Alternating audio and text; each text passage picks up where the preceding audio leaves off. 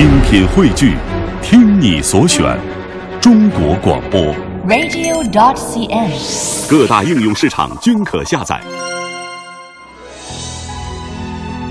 用手紧握，紧握，用心体会，用心体会，用爱用爱温暖你我。青青草有约，爱的温度。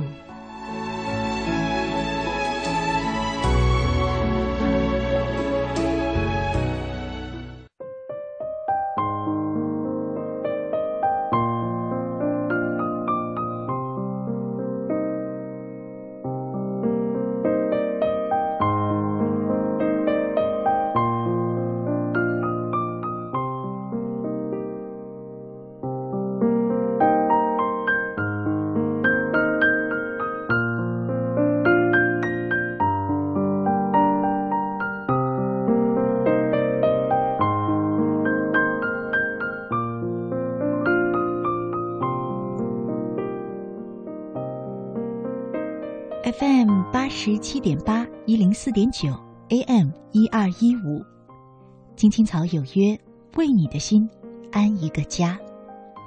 收音机前的听众朋友们，草家的家人们，大家晚上好，欢迎准时走进由中央人民广播电台华夏之声为你带来的《青青草有约》，我是你的朋友乐西，在遥远的首都北京向你送去夜晚的问候。你在他乡还好吗？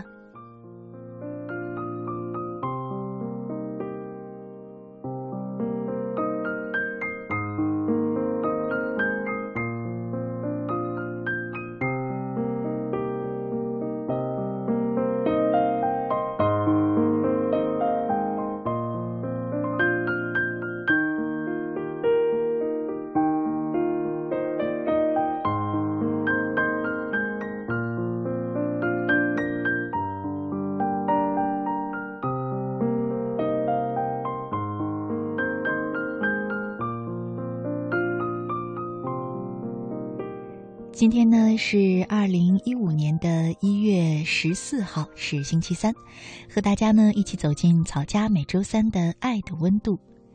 今天啊，北京下起了淅淅沥沥的小雪。这个冬天雪来的特别特别的晚，一直等到二零一四年都过去了，还是没有迎来这个冬天的第一场雪。今天呢，才是这个冬天第一次特别特别小的一点小雪花飘下来。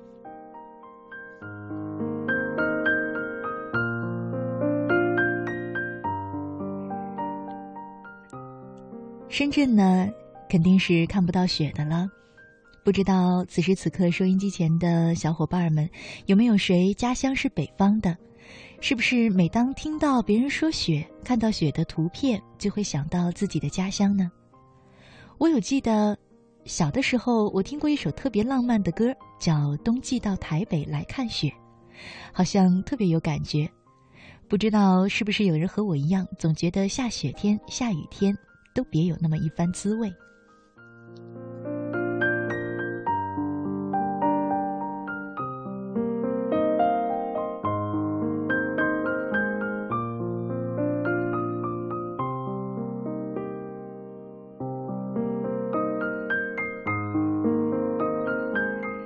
看到了久违的雪花，我的心情呢有特别的好一点。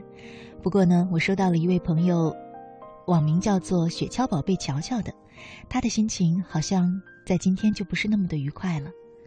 嗯，我大概中午左右收到了他的一条留言，他说：“乐西姐，第一次来微博留言，好想问问你，为什么他老是说我是他的红颜知己，说他和我在一起很开心，很喜欢我。”可是当我向他告白的时候呢，他又拒绝我，说他配不上我。乐西姐，我很痛苦，我不知道他为什么这么说。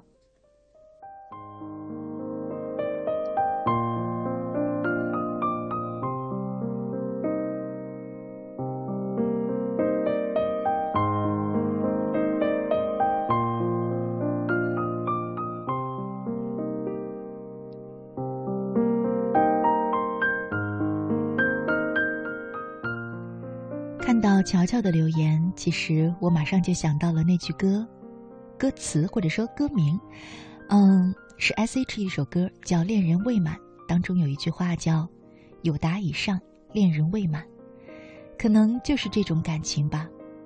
其实这个世界除了爱情之外，有一种关系，我们误以为它是爱情，事实上它的名字叫做暧昧。看起来仿佛是互相关心、互相牵挂，可是呢，高于友情却又达不到爱情。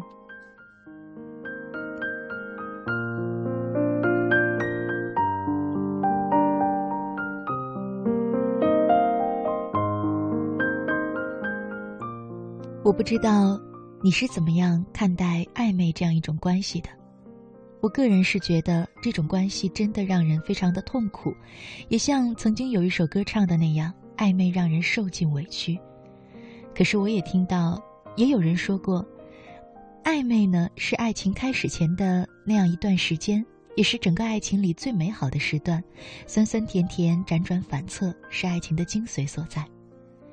为什么两嗯同样是暧昧，两种人会看出两种的看法呢？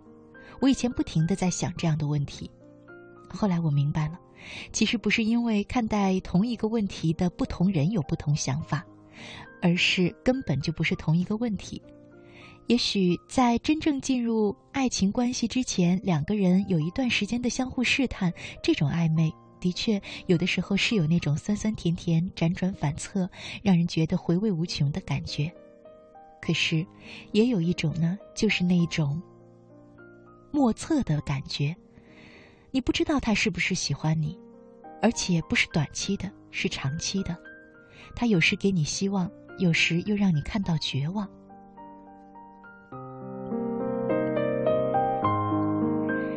这样的一段关系只是暧昧，并不会由暧昧发展成爱情，又或者说只停留在暧昧就不再继续下去了，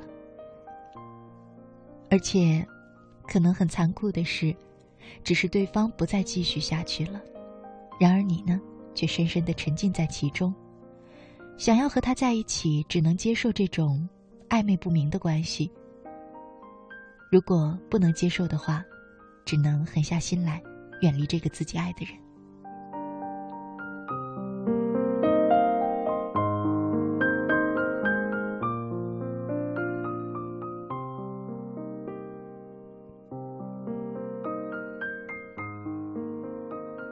有人说，暧昧是什么呢？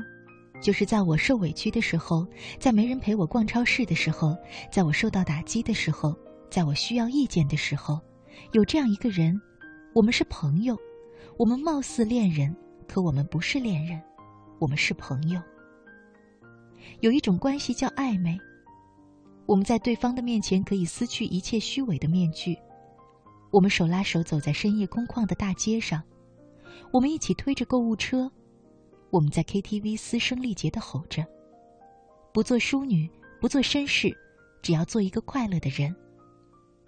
我们依然是朋友，我们不是恋人，我们永远是朋友，永远不会成为恋人，我们只是暧昧着。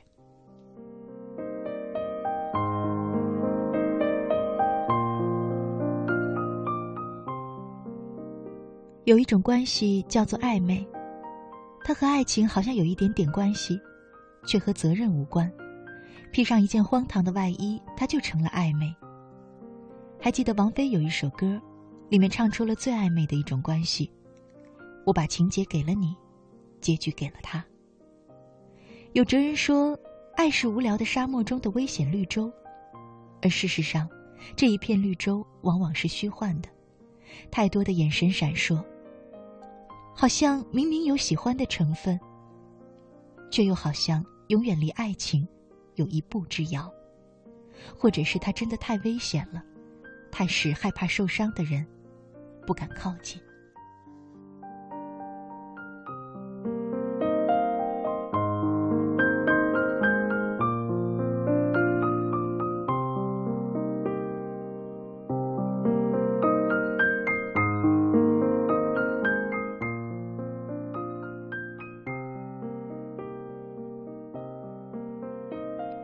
说到暧昧，还是想问你是怎样看待这样的关系的呢？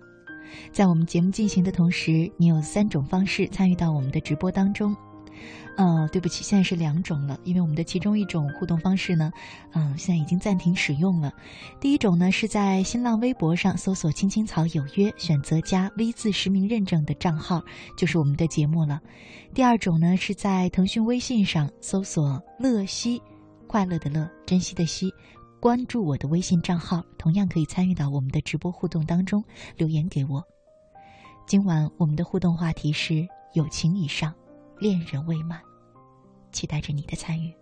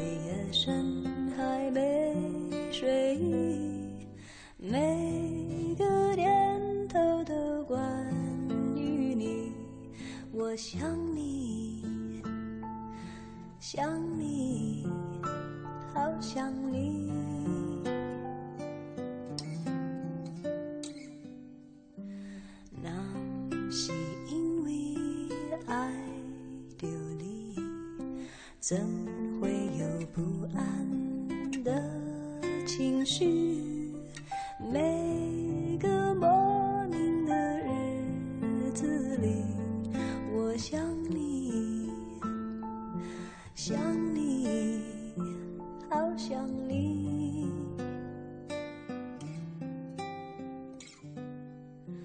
爱是折磨人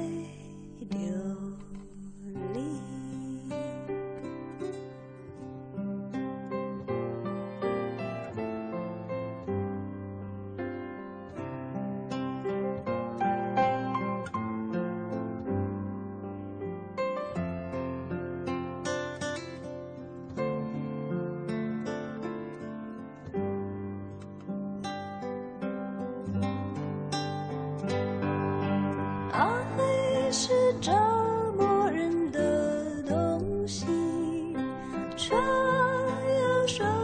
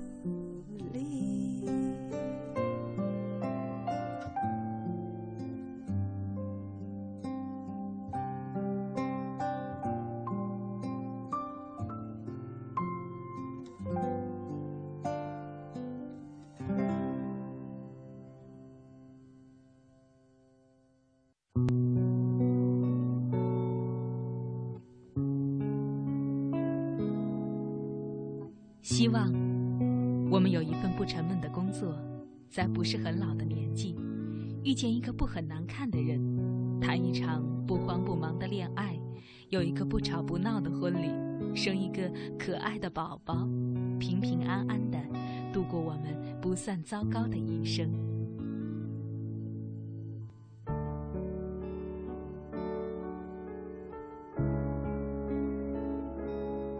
青青草有约，陪伴你度过，即使是平凡，但却不平淡的一生。Oh, my love, for the first time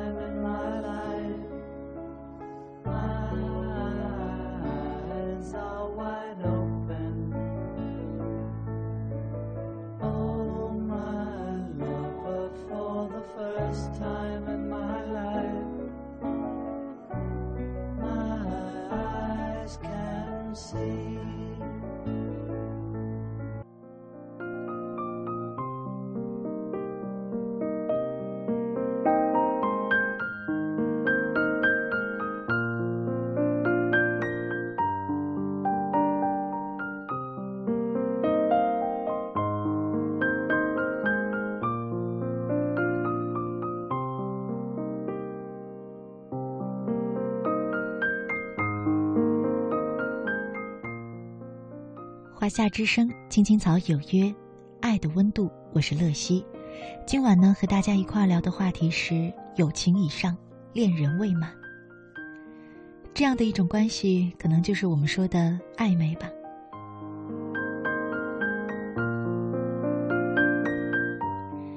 有一些人说，会享受暧昧的感觉。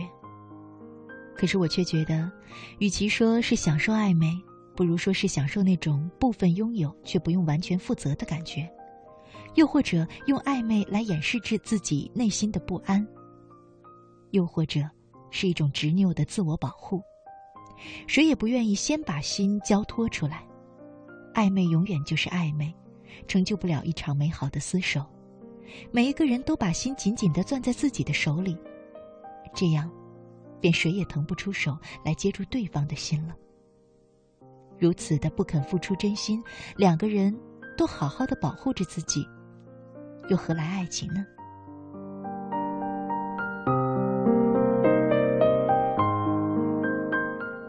接下来呢，和大家一块儿分享一篇文章吧。我们没有在一起，作者的名字叫朱小四。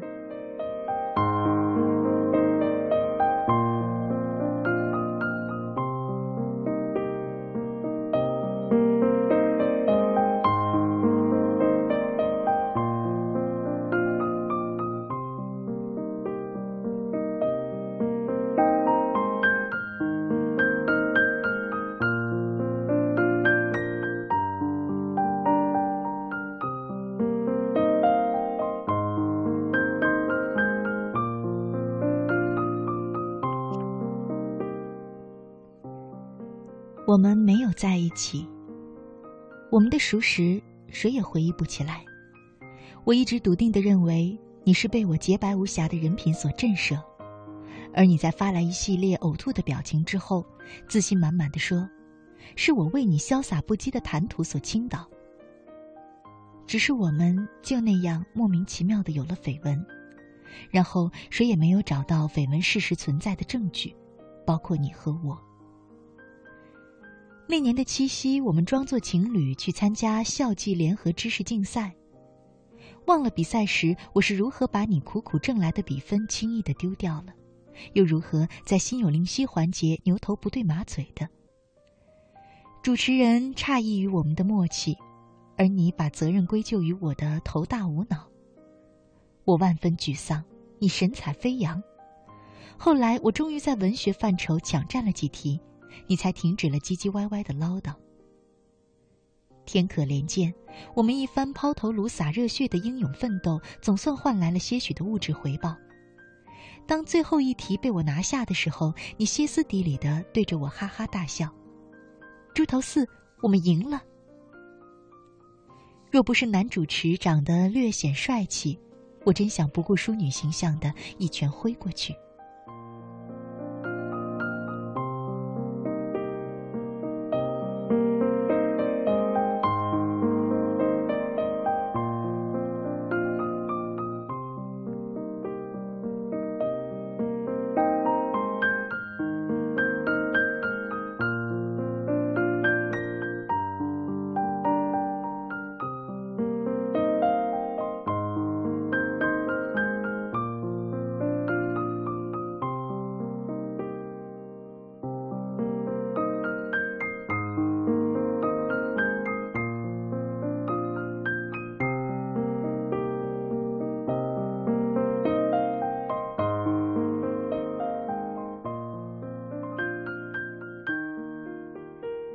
昨天你打来电话，又开始哈哈哈的用星爷似的笑，无限循环。你对我大声的说：“猪头四，我过了。”过你个头呀！发神经也不用凌晨两点打扰姐的美容觉吧？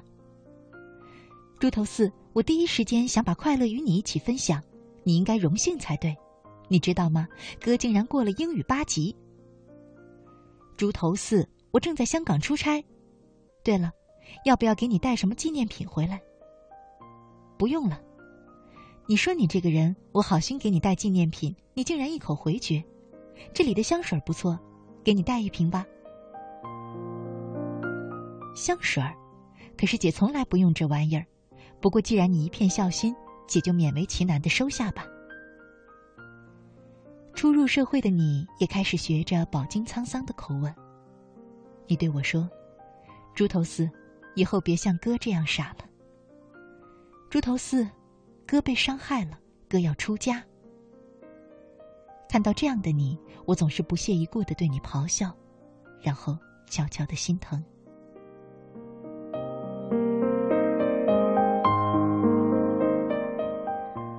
我曾和你说过，想嫁个稍微富有的男人，当少奶奶，开个小小的书吧，不为赚钱。只为雕刻时光，就好像我们停留在那个年代，这样单纯简单的愿望被你笑了半个钟头。当我终于忍不住要发飙的时候，却听你郑重其事的说：“猪头四，嫁给我吧。”我的大脑瞬间闪过无数念头和准备付诸的举动，是揍你一拳，还是踢你一脚，或者当场答应吓死你？但不知道为什么。我只是傻傻的愣在那里，然后谁也没将对白继续。我想，你只是急着想告知全世界，你已经不再想他了，而我刚好适时的出现，于是你以为可以就这样忘记一个人。其实，若真要忘记一个人，是不需要另一个人来拯救的。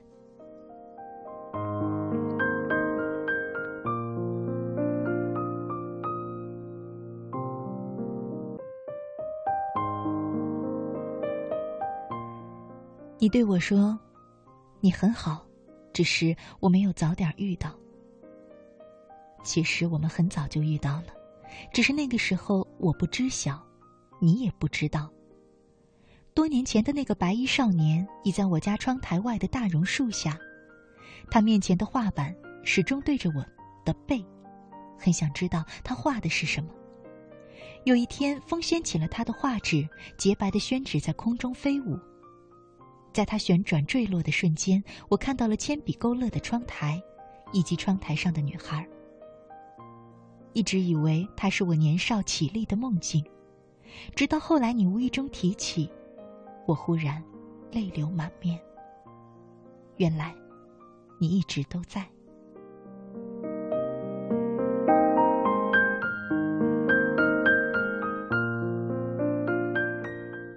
很庆幸我们没有在一起，不然现在的我们可能会像所有分手的情人一样，变成陌生人，或者像所有结婚的男女一样，为一点鸡毛蒜皮的小事而争吵不休。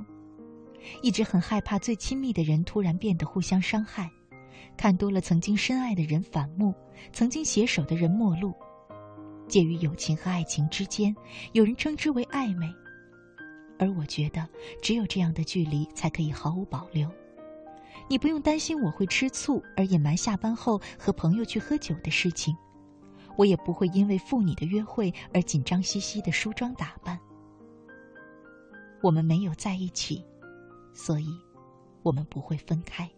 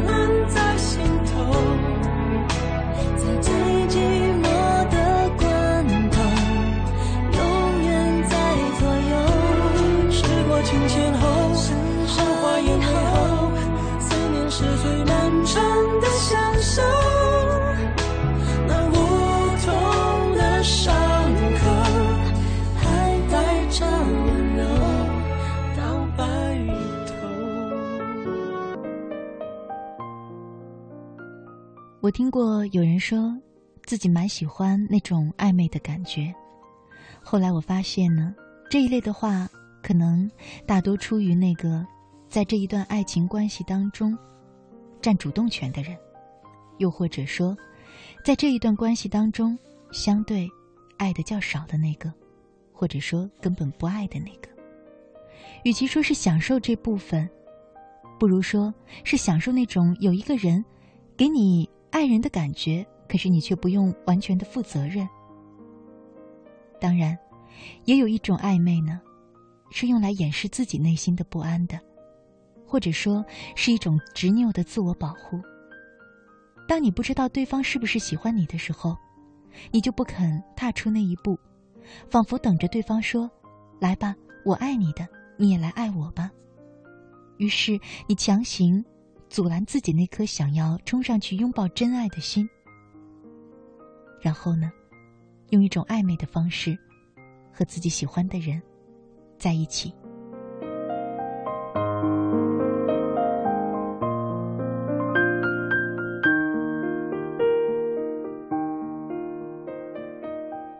还有一种暧昧，我不知道是不是最无奈的，那就是用来掩饰我其实真的爱你。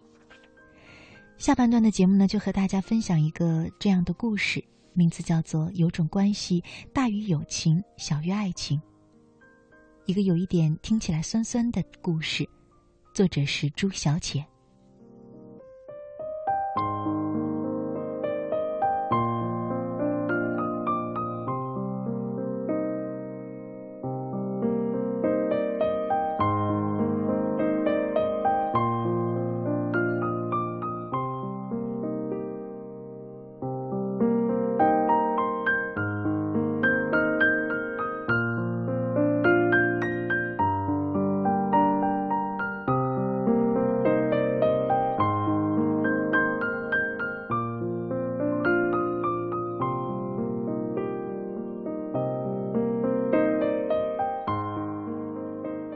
快下班的时候，手机响了。许志远在电话里说：“今天来上海出差，顺便把请柬给你。”于是我一下楼就看到了站在便利店门口的他。昔日的少年终究长成了成熟稳重的模样。如今，他就要结婚了。其实，许志远和那个即将嫁给他的姑娘认识还不到三个月。知道这一事实的时候，我突然就有些难过。在这之前，我自信满满的以为，只要没有了戏花王小雅，我就可以守得云开见月明了。原来自始至终，我在许志远的爱情里，连个备胎都算不上。备胎至少还有上场的机会，我却只能远远的看着我的男主角，娶别的姑娘。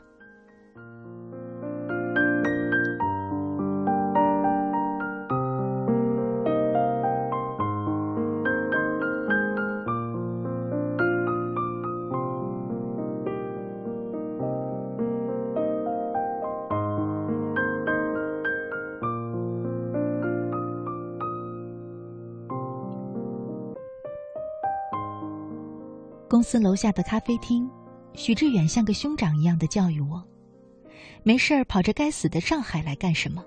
你在苏州都待了三年，熟悉的城市，熟悉的人，多好。这边你一个朋友都没有。”我不说话，任由他数落。此时此刻，我只想温柔的看着他，把他的每一个表情都储存起来，放进心里。因为过不了几天。他就是别人的新郎。等他终于说累了，我笑着说：“许志远，我可是来上海钓金龟婿的呀！别说了，赶紧让我一睹嫂子的芳容吧。”许志远从手机里翻出照片，第一眼我差点就以为那是王小雅，那眉毛，那眼神，三分像；圆溜溜的大眼睛，长发披肩，就七分像了。你看。哪怕这么多年过去了，他还是忘不了王小雅。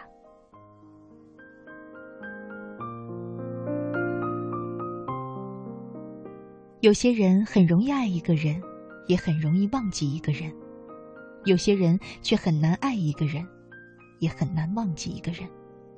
后者就譬如我和许志远。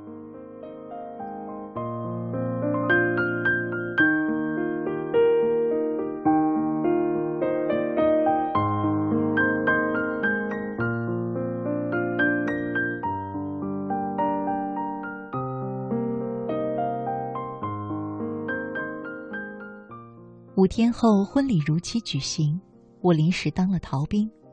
许志远很生气，手机上他的名字一直在闪烁，可我就是没有勇气接起来。最后一通电话打来的时候，已经是晚上十一点。第一次听到他用这么生硬的语气跟我说话。张小黎，你到底什么意思？要不是今晚喝了酒，我就带着我的新娘杀到上海去找你讨个说法。七年的友情呀，你居然敢不来？我要怎么告诉他，我不去，是我真的害怕自己会在那样的氛围下，控制不住的哭出声来。没有人知道我有多爱他，爱到不敢亲眼见证他的幸福。我宁愿当个逃兵，也不要让狼狈的自己破坏了这么好的气氛。我宁愿永远是朋友。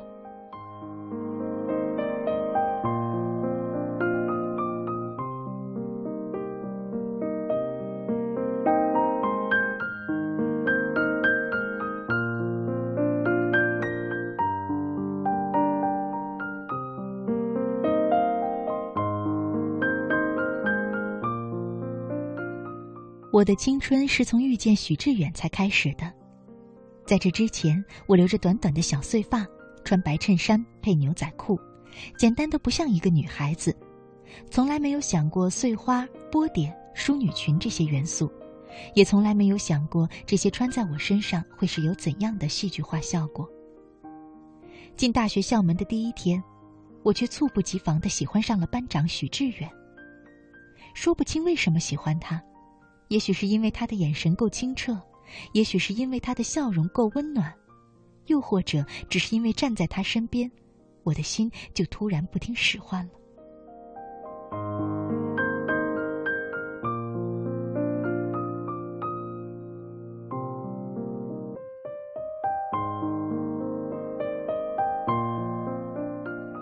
我叫张黎。许志远却总是叫我张小黎。等到后来，我终于敢跟他抬杠的时候，忍不住提出抗议：“这个小字到底哪里符合我张黎的气质？”许志远回答我说：“叫张小黎好呀，可以随时提醒你做个淑女。你看人家王小雅多温柔。”好吧，又是王小雅。我暗恋许志远的时候，他正暗恋戏花王小雅。王小雅有一头及腰长发，微微笑起来的时候，还有两个淡淡的小酒窝，满足了每个少年在青春时期的所有幻想。许志远在看到他的第一眼就不可救药的沦陷，一如当年我对许志远一样。好吧，喜欢一个人当然要先变成他喜欢的样子，因为许志远，我开始留长发。对于这件事儿，最欣慰的人就是我妈。他一直喜欢那种看起来娇滴滴的女孩子，奈何自己的女儿却成了个假小子。她为这事儿一直在我耳边唠叨了这么多年。没想到有一天，我居然不声不响地经营起淑女计划。我的头发越留越长，衣服也不再是清一色的黑与白。我第一次穿碎花小裙出现在校园的时候。闺蜜的嘴巴张开半天都合不起来。我的天哪！没想到你居然也可以有女孩的一天。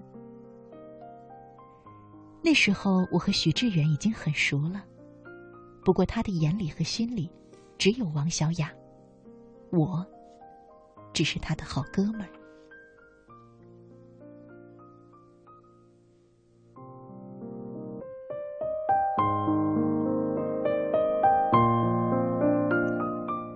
暗恋真是一件伤人的事情，我不敢向许志远表白，他也不敢对王小雅说喜欢。我说：“许志远，你那么自信爆棚的样子，不去试试，怎么知道王小雅会拒绝你呢？”许志远愣了几秒钟之后，笑着回答我说：“爱一个人就会低到尘埃里，这句话你没听说过吗？亏你还是学文科的。”其实他不知道，这句话我也是对自己说的，所以我理解他，因为我也不敢向他表白。王小雅的身边从来不缺高大帅气的男孩子，她的男友换了一波又一波，却一个比一个让许志远觉得自卑。大学临近毕业的时候，王小雅和最新交往的男友前往美国留学。也许意识到这四年的暗恋时光就要终结。许志远决定给自己一个交代，去找王小雅告白之前，他拉着我去小饭店喝酒壮胆。借着酒劲儿，许志远拨通了王小雅的电话。他有些语无伦次，可那几个字眼还是让我的心痛了起来。他说：“小雅，我是许志远，我喜欢你很久了，请你一定要幸福。”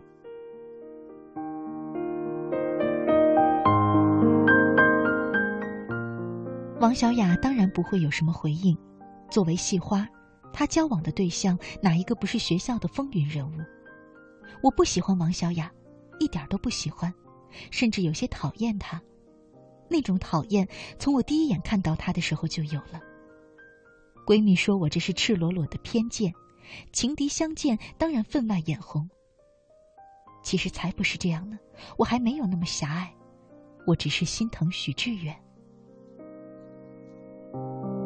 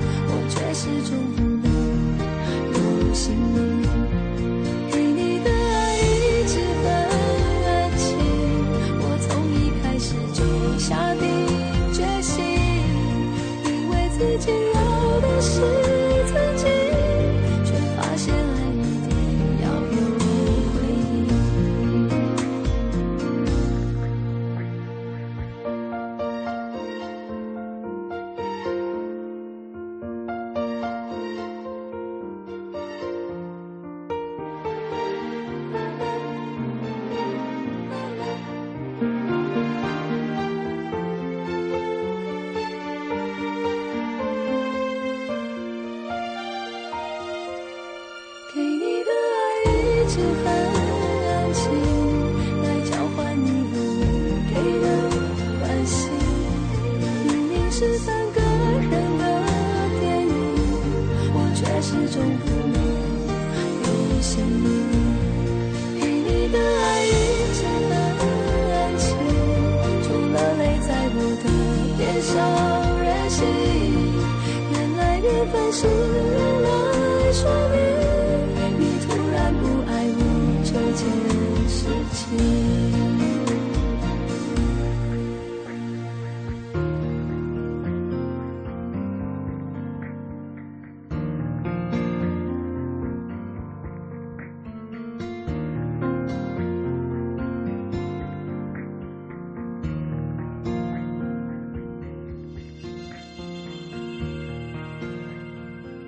许志远曾经说过，苏州是他最爱的城市，毕业会去那个江南水乡找工作，然后在那儿安家娶媳妇。大四的时候，我毫不犹豫的就把考研的目标定在了苏大。没有人知道，我是因为许志远，而许志远是因为王小雅。王小雅是甜美秀气的南方姑娘，出生在乌侬软语小家碧玉般的苏州。许志远爱她，所以就去她生活的地方定居。我爱许志远，所以要一路跟随他去往一座陌生的城市。这也许就是所谓的爱情。现在想来，读研的三年，也许是我这辈子最快乐的时光。我和许志远从遥远的北方来到苏州，身边没有其他的亲人和朋友。很多时候，我差点就有一种相依为命的错觉。第一年，许志远在苏大门口租了一间小房，没事儿的时候我会去蹭饭。许志远开玩笑地说：“就我现在这厨艺，那些苏州姑娘们都在门外排着队呢。”张小黎，你是不是也喜欢南方小帅哥啊？回头我帮你多留意一下。我懒得理他，埋头吃饭。后来，许志远的身边果然出现了各种姑娘。他们出去玩的时候，总喜欢叫上我，因为在许志远的眼里，我是调动气氛的高手。而在那些姑娘看来，我还不足以成为情敌。第二年，许志远被好运砸晕了头，茫茫人海中遇到赏识他的伯乐，事业一下子变得顺利起来。等我研三的那年，他居然在苏州买了房。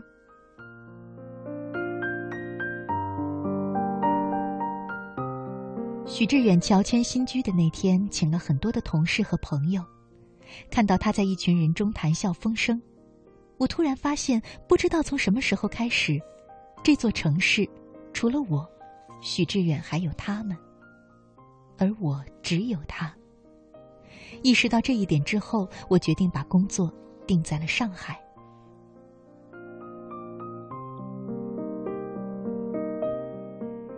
三个月前，大学班级的群里，王小雅是个热门话题。她结婚了，新郎是个帅气的外国小伙。她的人生在我们这些普通姑娘的眼里，永远带着那么一点传奇色彩。婚纱照里的王小雅笑靥如花。那样的笑容让我们确信她是幸福的。我不知道徐志远看到这些照片的时候是怎样的心情。那时候我在上海，为找性价比更高一点的房子，接连几天奔波在大街上。生活已经够不容易，哪还有时间伤春悲秋呢？只有我没想到，三个月不见，许志远就这么好运，遇到和王小雅那般相似的姑娘。度完蜜月回来的许志远带着新娘来到上海，指着我对他的新娘说：“这是我妹妹，以后你要多关心啊。”我差点就红了眼眶。坐在我对面的两个人看起来很幸福。那一刻，我突然意识到，也许错了的人是我，许志远是真的找到了属于自己的幸福。只不过这个姑娘碰巧有那么多地方和王小雅相似而已。我发自内心的为她感到高兴。有人说，长久的喜欢一个人，对方一定能够感觉得到；如果没有，那是因为他假装不知道。徐志远一定知道我曾那样的爱过他，只是在他那里，我永远都和爱情扯不上关系。或许这个世界上男女之间真的有一种关系是大于友情、小于爱情。就像我和许志远，即便曾经我拼命想摆脱这样的关系，努力想要从他那里寻求一点爱情，可爱情从来都是最勉强不得的，不是吗？如今我在上海，一个人也把生活过得有声有色。我不知道忘记许志远还要多久。可我还是很期待，期待有一个人，我爱他的时候，他也爱我。